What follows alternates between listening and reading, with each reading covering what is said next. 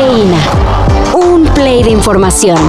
Titulares nacionales, internacionales, música, cine, deportes y ciencia en cinco minutos o menos. Cafeína. Alrededor de las 13:42 horas, vecinos de la calle Alhuelicán solicitaron apoyo al número de emergencias 911 después de escuchar alrededor de cinco detonaciones de arma de fuego. Ayer por la tarde fue asesinado en Tehuacán, Puebla, al periodista Marco Aurelio Ramírez. Los reportes indican que fue atacado a disparos mientras viajaba en su camioneta, sin que se sepa la identidad de los responsables o el móvil de la agresión. Con este lamentable caso son cinco los periodistas asesinados en México en lo que va del año. AMLO sigue minimizando los actos de espionaje cometidos por el ejército durante su sexenio. Y luego de que The New York Times revelara que hasta el propio Alejandro Encinas fue blanco de vigilancia ilegal, el presidente dice que le recomendó no darle importancia. Le habían preguntado del New York Times si este era espiado y él contestó que probablemente sí, nada más que de parte de quién si este, antes eh, todos espiaban y siguen espiando. ¿De dónde salen las guacamayas, pues?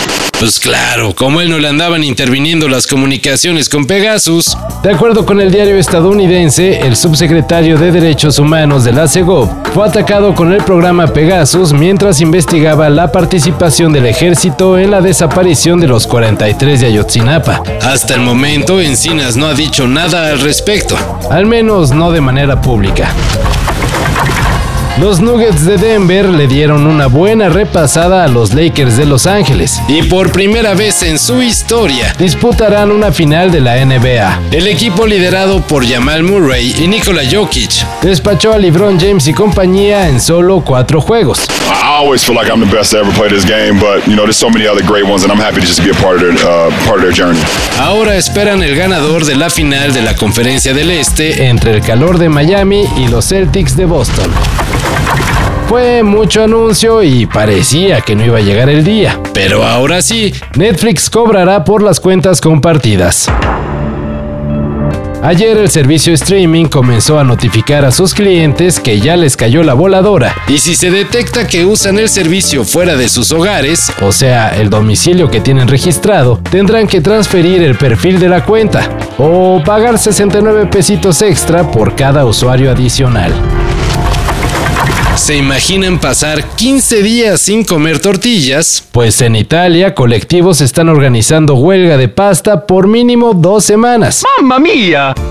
Para ver si así se puede detener el alza del producto básico en la alimentación de los paisanos de Pavarotti. ¡Mamma mía! De acuerdo con medios internacionales, la drástica medida se da en medio de una de las crisis de pasta más graves en la historia de Italia, luego de dos meses reportando alzas de más del 15%. Una crisis que si de encontrar responsables se trata, los colectivos señalan a los fabricantes. Los precios solo van a bajar cuando vean una caída en el consumo, aseguran colectivos en defensa del consumidor.